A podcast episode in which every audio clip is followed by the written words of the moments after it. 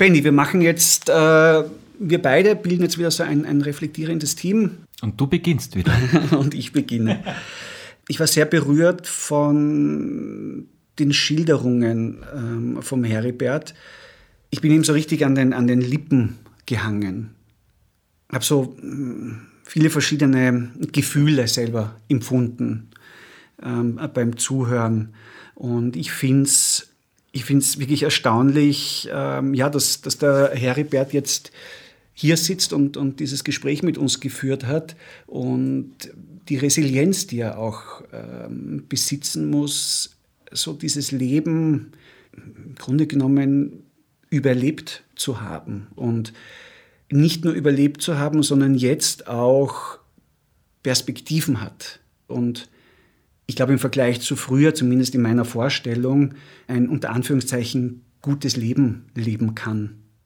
Ja, ich glaube, der Aspekt in dem Gespräch, der mir am meisten auch nahe gegangen ist, im Sinne von, von berührt, ähm, war dieses, äh, wo wir über die Ablehnungserfahrungen vom, vom Heribert ähm, gesprochen haben, nicht? dieser Typ mit diesem Hund. Ähm, da habe ich mal die Frage gestellt und ich wollte sie dem Heribert auch stellen, aber der, wenn der Heribert anfängt zum Reden, also mir geht es auch so, du hängst an seinen Lippen und ich habe eh hin und wieder dann doch unterbrochen, weil es mir so unter den Fingernägeln gejuckt hat, aber ganz oft auch nicht, äh, weil es auch so eine, eine, eine so, so, eine dichte äh, Erzählung ist.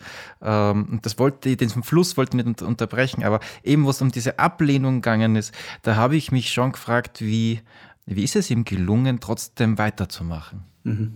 Nicht aufzugeben. Mhm. Und das ist ja das, was du, also das ist das, was, was, was die Resilienz ist. Mhm. Ähm, das, das ist äh, wirklich bewundernswert für mich. Auch ein sich immer wieder aufraffen, mhm. ein immer wieder sich selber dazu bringen, weiterzumachen. Vielleicht auch manchmal weiterzumachen, ohne wirklich so zu wissen, wie es, so stelle ich es mir zumindest vor, wie es weitergehen wird oder weitergehen könnte. Ja? Und trotzdem irgendetwas zu finden, in sich zu finden, aufzustehen, weiterzumachen.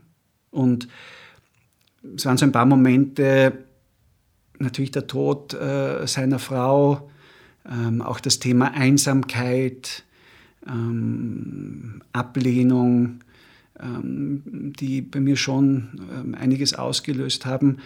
Gleichzeitig haben aber auch positive Beispiele wie die Dame in Salzburg genau. oder andere Begegnungen.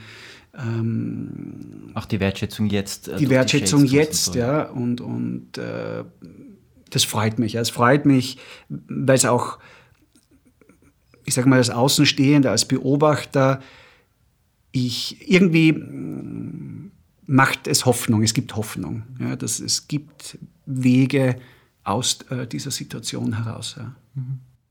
Und was bei mir noch, äh, noch irgendwie nachwirkt, ist so, wie ich, ich dem Heribert zugehört habe und gefolgt bin, so quasi im, im Tagesablauf, so, also an wie viel obdachlose Personen eigentlich denken müssen. Also so, weil das als Außenstehender eben hat man vielleicht das Bild so, naja, also die Person macht halt nichts, die sitzt ja eh nur da so. Aber was da so, wo, wo schlafe ich, wie komme ich zum Essen, medizinische Versorgung, das ist ja, man muss sich eigentlich um wahnsinnig viel kümmern. Mhm. Magst du was ähm, dazu sagen? Wie, wie, wie hat denn das jetzt auf dich gewirkt, was wir da zusammengefasst haben? Äh, total toll und ich, ich, ich auch danke an beide für, fürs Lob.